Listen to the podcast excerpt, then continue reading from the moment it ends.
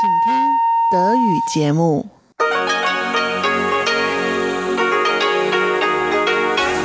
Hier ist Radio Taiwan International. Herzlich willkommen bei Radio Taiwan International aus Taipei, Taiwan. Kurz der Programmüberblick bei unser 30-minütiges Programm vom Mittwoch, den 11. September 2019. Wir beginnen mit den Nachrichten des Tages, anschließend das Kulturpanorama. Dort beschäftigen wir uns mit dem Journalismus in der Zeit des Weißen Terrors. Im Wirtschaftsmagazin dann neueste Trends bei TSMC, neueste Fördermaßnahmen für den Tourismus in Taiwan und Sie erfahren, wie sicher der Investitions- und Geschäftsstandort Taiwan ist. So viel für den ersten Überblick und nun zu den Nachrichten.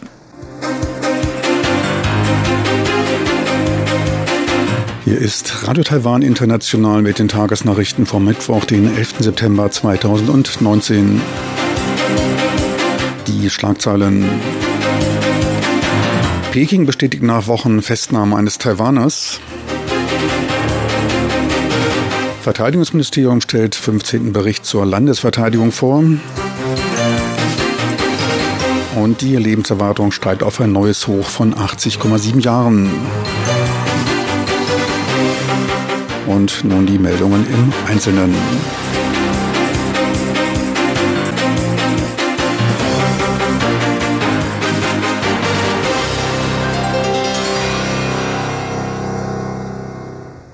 Behörden Chinas gaben an, den Taiwanesen Morrison Lee in Gewahrsam genommen zu haben. Die Meldung erfolgte Wochen nach seinem Verschwinden. Die Angehörigen und Freunde des Taiwaners haben seit dem 20. August jeglichen Kontakt zu ihm verloren. An dem Tag wollte er von Hongkong in die südchinesische Stadt Shenzhen reisen. Wie Chinas Büro für Taiwan-Angelegenheiten TAO mitteilte, wird er wegen krimineller Aktivitäten, welche die Landessicherheit Chinas bedrohen könnten, vernommen. Li ist Berater der Gemeinde Fangliao im südtaiwanischen Landkreis Pingdong und soll mit der Demokratiebewegung in Hongkong sympathisiert haben. Kurz vor seinem Verschwinden veröffentlichte er auf seiner Facebook-Seite Fotos von chinesischen Truppenansammlungen an der Grenze von Hongkong und Shenzhen. Der Sprecher von Taiwans Kommission für Festlandsangelegenheiten MAC, Chiu Choi-jong, forderte von Peking Details über die Festnahme von Li und genaue Angaben zum Grund und Zeitpunkt der Festnahme. Peking wurde ferner zur Erkenntnissetzung von Taiwans Regierung und der Angehörigen Lis entsprechend des zwischen beiden Seiten bestehenden Abkommens zur Verbrechensbekämpfung aufgefordert. Ein ähnlicher Vorfall ereignete sich im März 2017, als der taiwanische Aktivist Li Meng-je zwei Monate nicht aufzufinden war, bevor China dessen Festnahme bestätigte. Er wurde ein halbes Jahr später in einem Schauprozess wegen staatsuntergrabender Aktivitäten zu fünf Jahren Haft verurteilt. Das Verteidigungsministerium stellte heute in seinem 15. alle zwei Jahre erscheinenden Report zur Landesverteidigung mögliche Abwehrmaßnahmen im Falle eines Invasionsversuches Chinas vor. Neben den Errungenschaften beim militärischen Aufbau enthüllt der Bericht Chinas militärische Dynamik und strategische Gedanken. Grundlage des Berichts bleibt die Verteidigung des Friedens. In den letzten beiden Jahren habe man seine Verteidigungsfähigkeiten gestärkt und seine Verteidigungsindustrie wiederbelebt. Chinas Militärstrategie bestehe im Kern aus dem Gedanken der aktiven Verteidigung. Durch Führungswechsel und verbesserte militärische Fähigkeiten habe sich die Armee jetzt schrittweise von einer auf passive Gegenattacke hin zu einer auf eine aktive Strategie ausgerichteten entwickelt. Taiwan setzt als Gegenmaßnahme dabei auf Innovation und asymmetrische Kriegsführung, wird die Effizienz seiner Verteidigungsautonomie überprüfen und vermehrt Industrie- und technologische Entwicklung zur Stärkung der Verteidigungsindustrie einbinden. Erstmals wurden in dem Bericht auch Gegenmaßnahmen gegen irreführende Falschmeldungen aufgenommen. Die durchschnittliche Lebenserwartung der Bürger Taiwans legte im letzten Jahr erneut zu und stieg auf ein neues Hoch von 80,7 Jahren. Während Männer im Durchschnitt 77,5 Jahre alt wurden, erreichen Frauen ein Durchschnittsalter von 84 Jahren, teilte das Innenministerium mit seinen neuesten am Mittwoch veröffentlichten Zahlen mit. Damit lag die Lebenserwartung der Taiwaner sowohl bei den Männern als auch Frauen über dem Weltdurchschnitt, war allerdings niedriger als in Ländern wie Japan, der Schweiz, Spanien oder Singapur. Die durchschnittliche Lebenszeit legte in den letzten zehn Jahren um 2,1 Jahre zu. Der Fortschritt wird auf verbesserte medizinische Versorgung, bessere Ernährungsgewohnheiten, auf verbesserte Lebensqualität und auf die wachsende Popularität von körperlicher Fitness zurückgeführt. Die Bruttosterbeziffer, die Zahl der Verstorbenen auf 1000 Einwohner, stieg wegen der zunehmenden Alterung leicht auf 7,32 Personen an. Die altersangepasste Mortalitätsrate ging gegenüber dem Vorjahr um 2,2 Prozent zurück und stand bei 415 Sterbefällen pro 100.000 Personen, ein Indikator für den medizinischen Fortschritt im Lande. Regional gab es bei der von Nord nach Süd abnehmenden Lebenserwartung große Unterschiede. Wurden die Bewohner der Hauptstadt Taipehs im Durchschnitt mit 83,6 Jahren am ältesten, erreichten die Bewohner des Landkreises Taidung ein Lebensalter von nur 75,8 Jahren. Dies könnte mit der besseren medizinischen Versorgung und der besseren Verkehrsinfrastruktur im Norden zusammenhängen. Hinzu kommen noch unterschiedliche Lebensgewohnheiten. Die Lücke hat sich jedoch in der letzten Dekade verkleinert. Premierminister Su Jung-chang verteidigte seine gestrige Bekanntgabe der Verlängerung von Taiwans Hochgeschwindigkeitsbahn HSR ins südtaiwanische Pingdong. Seine Äußerungen riefen Kritiker auf den Plan, die auf den geringen Nutzen hinwiesen. Eine Zeiteinsparung von 19 Minuten Stundenkosten von mindestens 2 Milliarden US-Dollar gegenüber. Je nach Streckenverlauf könnten diese auf 5 Milliarden US-Dollar ansteigen. Zudem sinke die Bevölkerungszahl in der Region. Die Veränderung der Streckenverlängerung würde mindestens zehn Jahre dauern. Premier Su verwies auf die regionale Ausgeglichenheit und nationale Stärke. Die Ausweitung der Strecke von Pingdong sei entscheidend für die Förderung der High-Speed Rail im Westen zur Verbindung an die Schnellbahn im Osten. Ohne Pingdong gäbe es kein Taidong, so der Premier. Eine alleinige Betrachtung der eingesparten Zeit wurde von ihm abgelehnt. Taidong befindet sich im Südosten Taiwans. Die High-Speed Rail verläuft lediglich von Nord nach Süd. Die Börsianer sahen es etwas anders. Sie stießen die Aktien des börsennotierten Unternehmens eher ab. Der Aktienkurs gab an einem sich positiv entwickelnden Markt heute 2,64 Prozent nach. Der Betreiber der Bahn THSRC verbuchte zwar in den ersten sechs Monaten einen Nettogewinn von 4,2 Milliarden Taiwan-Dollar, circa 134 Millionen US-Dollar. Das Verhältnis von langfristigen Schulden zu Vermögenswerten stand Ende Juni allerdings bei 84 Prozent. Experten erwarten für den neuen Streckenabschnitt jährliche operative Verluste von 6 Millionen US-Dollar. Laut THSRC sei es zudem unklar, wer die Investitionskosten zu tragen hätte. Verkehrsminister Lin Jialong gab eine Überprüfung der Strecken für Ende des Monats bekannt. Die US-Firma Google gab am Mittwoch den Kauf eines Grundstücks zum Aufbau seines zweiten Datencenters in Taiwan bekannt. Als Gründe für die Standortwahl, das zweite Datencenter wird in Tainan liegen, gab es Unternehmen neben der guten Unterstützung durch das Wirtschaftsministerium, die Stadt und den Technologie- und Wissenschaftspark in Tainan Taiwans Positionierung als globaler Innovation und Entwicklung fördernder Industriestandort an. Zudem befindet man sich auf Taiwan im Herzen Asiens. Dieser Vorteil gab auch Ausschlag bei der Errichtung des ersten Datenzentrums in Zhanghua im Jahr 2013. Anfang des Jahres hatte Google bereits für den Betrieb des Datencenters die Bereitschaft zum Bezug von Solarstrom einer 10 Megawatt Solaranlage bekannt gegeben. Die Umsätze in den drei Wissenschaftsparks von Hsinchu, Taichung und Tainan fielen im ersten Halbjahr um 2,5 Prozent auf circa 39 Milliarden US-Dollar. Dies teilte das Ministerium für Technologie und Wissenschaft mit. Für das Gesamtjahr erwartet man wegen des in der zweiten Jahreshälfte dynamischeren Halbleitersektors ein leichtes Wachstum. Für die Umsatzeinbußen des ersten Halbjahres führte man den Preiskampf in China und Südkorea im Bereich der Optoelektronik an, die für einen Großteil der Umsätze und Beschäftigung verantwortlich ist. Weitere negative Faktoren sind der allgemeine Industriezyklus und der anhaltende Handelsstreit zwischen den USA und China, insbesondere die Verhängung von Strafzöllen. Wies man in der Vergangenheit eine Wachstumsrate zwischen drei und fünf Prozent auf, wird diese in diesem Jahr auf fast ein Prozent absinken.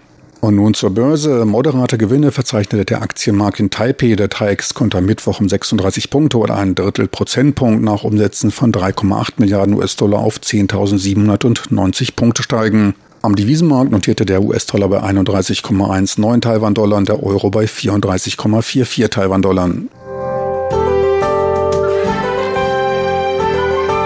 Die Wettervorhersage für Donnerstag, den 12. September.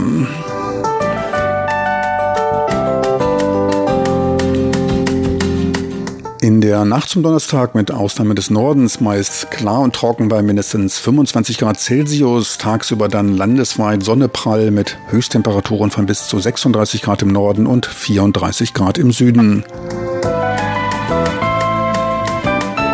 Sie hörten die Tagesnachrichten von Radio Taiwan International vom Mittwoch, den 11. September 2019.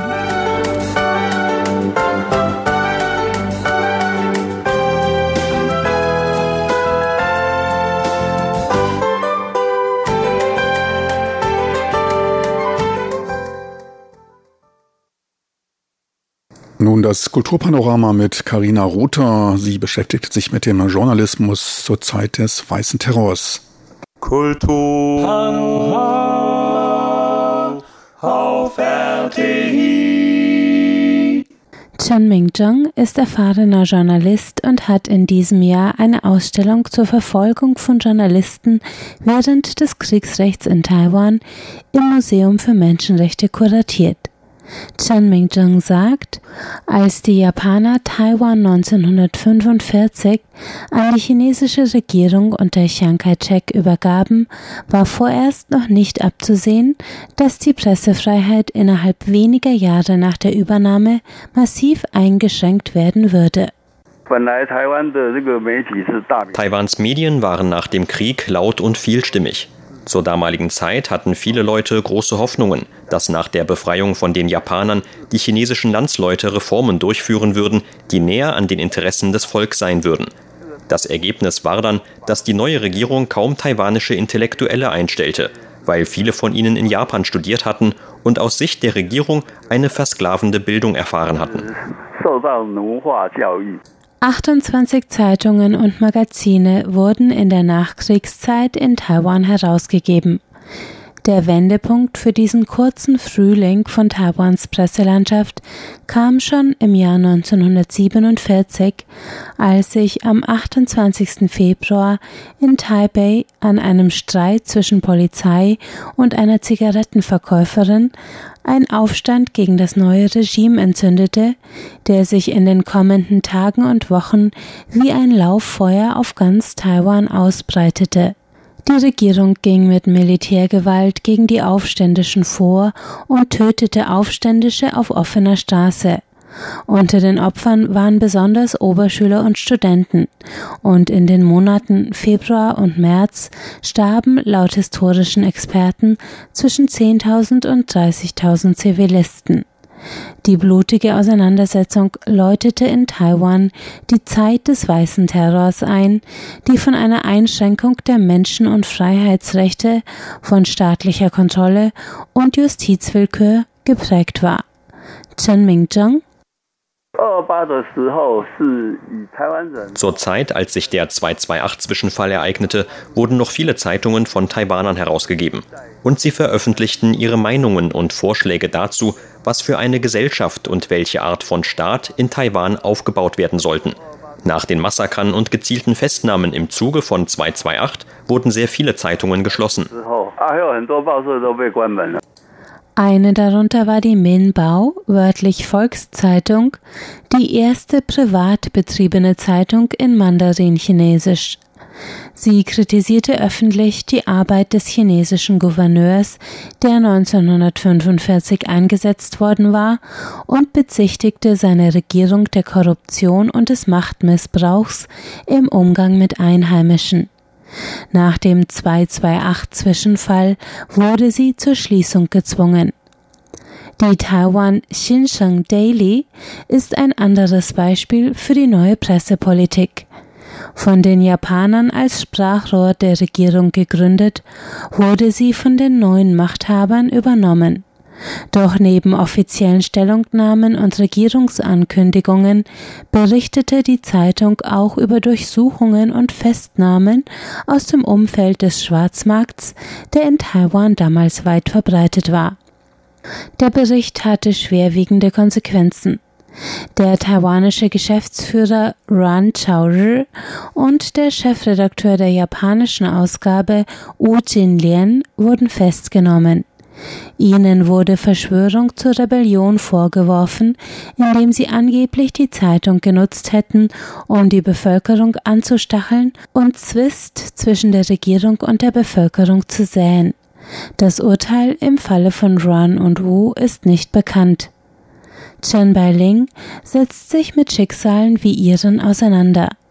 Er ist Professor am Institut für Presse der Nationalen Zhengzhou-Universität und hat 108 Akten von Journalisten untersucht, die zur Zeit des Weißen Terrors zu einer Gefängnis- oder Todesstrafe verurteilt wurden. Er sagt, es waren keinesfalls immer Zeitungsartikel oder Veröffentlichungen, die die Journalisten ins Visier der autoritären Staatsmacht brachten.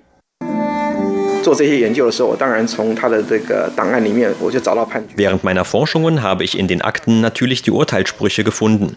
Unter den Urteilen war nicht mal ein Viertel der Schuldsprüche aufgrund von Meinungsäußerungen erfolgt. Zumindest unter diesen Schuldsprüchen lautete der Großteil auf Beteiligung an einer kommunistischen Organisation. Bei solchen Sachen war es zur damaligen Zeit sehr schwer zu sagen, wer aus deinem sozialen Umfeld mit sowas zu tun hatte und dich mit reinziehen könnte. Besonders als Journalist hattest du wahrscheinlich einen größeren Bekanntenkreis als in anderen Berufen. Deswegen war ihr Risiko noch höher. Dazu kamen dann auch noch die erfundenen Anschuldigungen von solchen, die Mittäter angeben mussten. Einer dieser Fälle ist der von Zhong Pingshan, dem Direktor des Taichung-Büros des Regierungssprachrohrs Mincheng Daily. Weil er ein kurzes Essay des taiwanischen Schriftstellers Yang Da gelesen hatte, wurde er festgenommen. Das Essay mit dem Titel Manifest des Friedens war nur gut 600 Zeichen lang und forderte Journalisten und Kulturschaffende auf, sich der Unterdrückung zu widersetzen und für ihre Menschenrechte einzutreten. Das Lesen brachte Jong eine Gefängnisstrafe von zehn Jahren ein, das Verfassen dem Autor zwölf Jahre. Der Schriftsteller arbeitete nach Abgeltung der Strafe bis an sein Lebensende für die Kirche und war nie wieder schriftstellerisch tätig. 108 Fälle wie diese hat Chen Bailing untersucht. Im Durchschnitt lag das Alter der Verurteilten bei 38 Jahren, wobei 21 bis 30-Jährige insgesamt den größten Anteil der politischen Opfer ausmachten. Auffällig ist, dass drei von vier Verurteilten Festlandchinesen waren. Als die Kuomintang, die nationalistische Partei Chinas, nach fünf Jahren Bürgerkrieg gegen Mao Zedongs Rote Armee im Jahr 1949 nach Taiwan flüchtete, kamen ungefähr zwei Millionen ihrer Soldaten mit ihr. Hinzu kamen tausende Flüchtlinge aus dem Festland nach Taiwan, die somit dem neuen kommunistischen Regime entgehen wollten. Es waren Intellektuelle aus dieser Bevölkerungsgruppe, die in Taiwan als Journalisten besonders häufig Opfer von Festnahmen wurden. Einerseits, weil sie aufgrund ihres gehobenen Statuses als Nicht-Taiwaner leichteren Zugang zu Tätigkeiten als Journalisten und anderen öffentlichen Posten hatten. Andererseits, so Chen Bailing, weil sie als Gruppe wenig Rückhalt in der Bevölkerung hatten. Die vom Festland gekommen waren, waren einfach sehr verletzlich. Du kannst an den Berichten von damals sehen, dass alle ihre Beziehungen in China waren und es sich bei den Vorfällen um vergangene Ereignisse handelte. Solche Verbindungen ließen sich nicht überprüfen. Daher war in diesen Fällen die Entscheidung letztlich dem Sachbearbeiter überlassen. Der Professor sagt, dass nur ein geringer Teil der Festgenommenen wirklich Mitglied von Widerstandsgruppen im Untergrund war. Der Großteil landete wegen oftmals eigennützigen Denunziationen Dritter in den Händen der Geheimdienste, die sie an Militärrichter auslieferten. Nach dem Urteilsspruch landeten sie entweder in politischen Gefängnissen und Umerziehungslagern, wurden hingerichtet oder freigelassen, oft im Austausch gegen Informationen zu Mittätern. Ihre Schicksale sind in der Ausstellung Chenming-Jungs eines nach dem anderen dokumentiert. Der Kurator fasst es so zusammen. Aufgrund von politischem und militärischem Druck wurden viele zu politischen Opfern. Man kann sagen, der Gewehrlauf hat in diesen Fällen den Stift gebrochen. Und so trägt die Ausstellung im Museum für Menschenrechte in Jingmei, Neu-Taipei, den Titel Der gebrochene Stift, die politische Verfolgung von Journalisten. Noch bis zum 15. Dezember ist die im April eröffnete Ausstellung auf dem Museumsgelände in dem ehemaligen politischen Gefängnis zu sehen.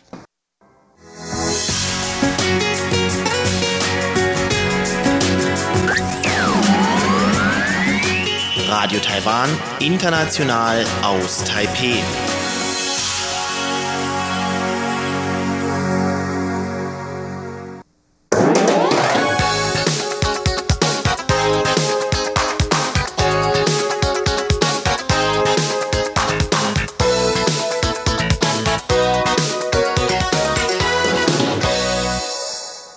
Herzlich willkommen beim Wirtschaftsmagazin. Am Mikrofon begrüßt Sie Frank Pewitz.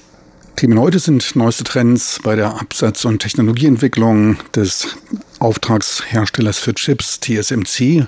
Ferner geht es um neue Maßnahmen der Tourismusförderung durch Taiwans Regierung und Sie erfahren, wie Taiwan bei dem globalen Ranking zur Bewertung der Geschäfts- und Investitionsrisiken abgeschlossen hat.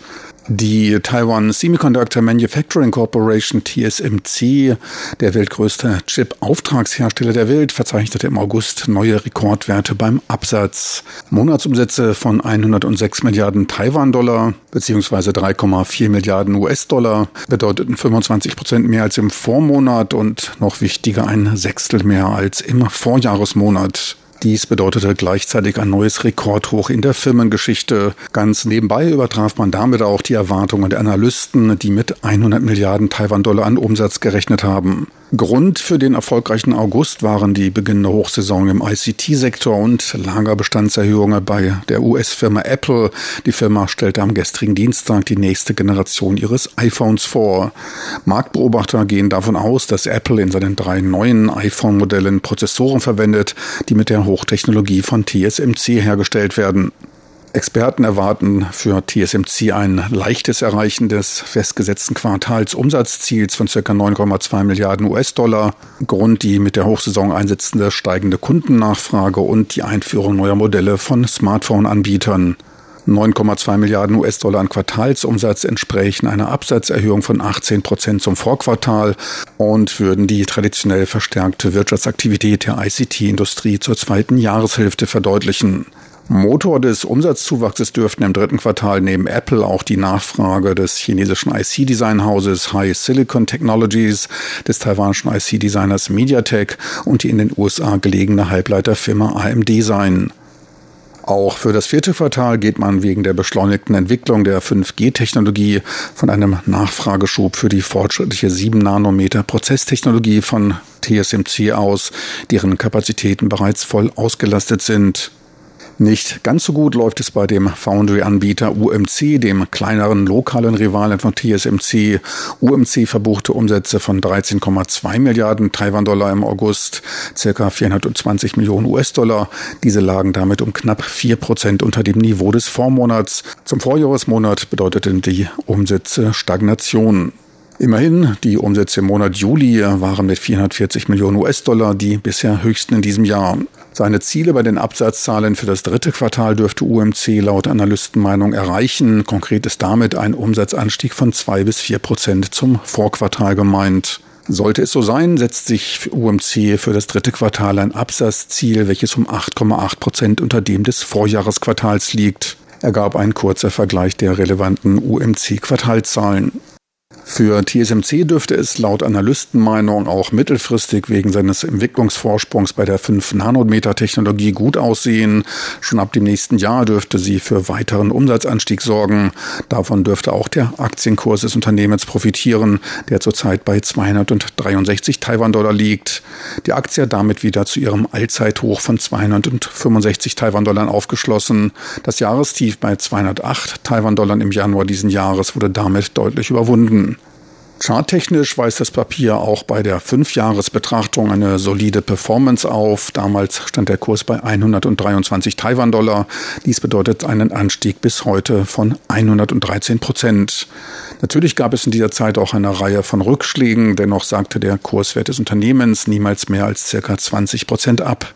Erkennbar ist aber der Donald Trump-Faktor. Seit Februar 2017 ist die Volatilität des Papieres gestiegen. Damals befand sich die Aktie des Unternehmens auf einem ähnlich hohen Niveau wie heute bei 259 Taiwan-Dollar, sagte bis zur Jahreshälfte 2017 auf 214 Taiwan-Dollar ab, um im September erneut bei 264 Taiwan-Dollar zu stehen. Danach folgte das besagte bereits überwundene Jahrestief zu Anfang des Jahres, das bei 208 Taiwan-Dollar lag. Kunden für die kommende 5-Nanometer-Technologie dürfte der chinesische Telekom- und Smartphone-Lieferant Huawei Technologies und die US-Firma Apple sein. Apple dürfte seine Aufträge im zweiten Quartal 2020 platzieren. Die produzierten Chips dürften dann im nächsten Jahr in den neu vorgestellten Smartphones zum Einsatz kommen. Für das vierte Quartal diesen Jahres rechnet man mit steigenden Umsätzen, da die Produktionskapazitäten für Produktionstechnologie der 7, 10, 12, 16 und auch 20 Nanometer Technologie alle bereits ausgebucht sind. Hauptkunden für das vierte Quartal von TSMC sind die US-Chip-Design-Firma Qualcomm und ihr taiwanischer Rivale MediaTek. Während für die 7-Nanometer-Technologie bereits die Massenproduktion aufgenommen wurde, wird dies bei der 5-Nanometer-Technologie im nächsten Jahr erwartet. Der nächste Technologiesprung erfolgt dann 2022, wenn die 3-Nanometer-Technologie zum Einsatz kommt. Ein asiatisches Brokerhaus erwartet daher im nächsten Jahr für TSMC eine Umsatzsteigerung von 12 Prozent und eine Anhebung der Bruttogewinnmarge. Für die 5-Nanometer-Technologie rechnet man 2019 mit einer Produktionsauslastung von knapp 80 Prozent. Im nächsten Jahr sollen es dann 87 Prozent sein. An den guten Aussichten ändert auch der schwelende Patentstreit zwischen TSMC und dem US-Konkurrenten Global Foundry nichts. Zwar hat das Unternehmen TSMC in den USA und Deutschland auf Patentverletzung verklagt, jedoch sieht das Brokerhaus Chancen auf einen gütlichen Ausgang. Der Grund angesichts von 37.000 von TSMC gehaltenen Patenten, Global Foundry verfügt über 17.000 Patente, sieht es TSMC in der stärkeren Position und rechnet mit einer Streitbeilegung zwischen den beiden Unternehmen. Taiwans Regierung kündigte am Freitag eine zweite Runde von Anreizen zur Unterstützung der Tourismusindustrie angesichts sinkender Besucherzahlen aus China an. Einzelreisende, die in Hotels übernachten, die in das Sonderprogramm der Tourismusbehörde eingebunden sind, erhalten einen Gutschein in Höhe von 1000 Taiwan-Dollar für die Übernachtung und vier Coupons pro Zimmer für das Einkaufen auf Nachtmärkten. Die Coupons haben jeweils einen Wert von 50 Taiwan-Dollar und können ab dem 16. bis zum 31. Dezember diesen Jahres verwendet werden.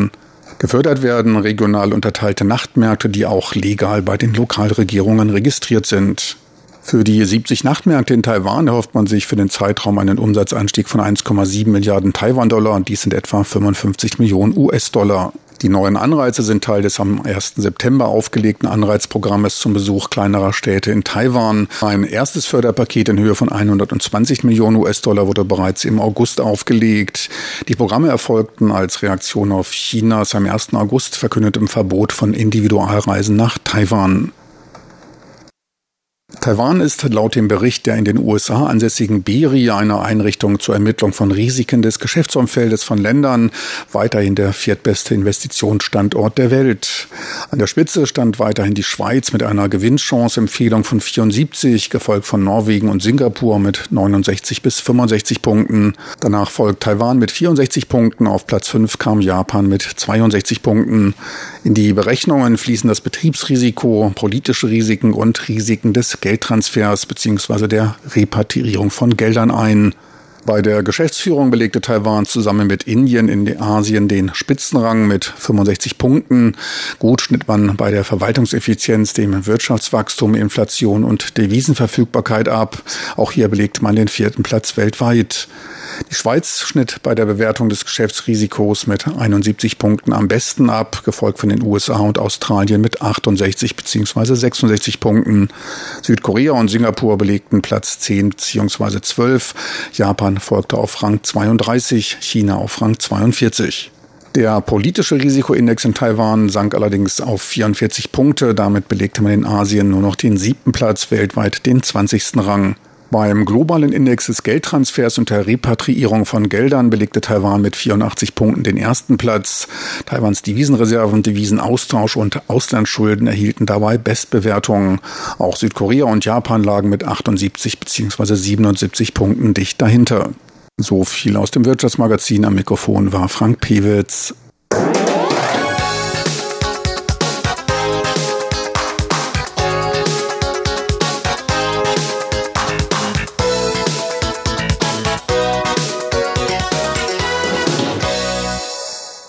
Meine lieben Zuhörer, unsere Sendung neigt sich dem Ende zu. Mir verbleibt noch darauf hinzuweisen, dass Sie diese als auch andere Programme und Sendungen von uns im Internet abrufen können. Einfach in den Browser de.rti.org.tv eintippen. So viel für heute vom Mittwoch, den 11. September 2019. Besten Dank fürs Interesse. Ich hoffe, Sie bald wieder begrüßen zu können.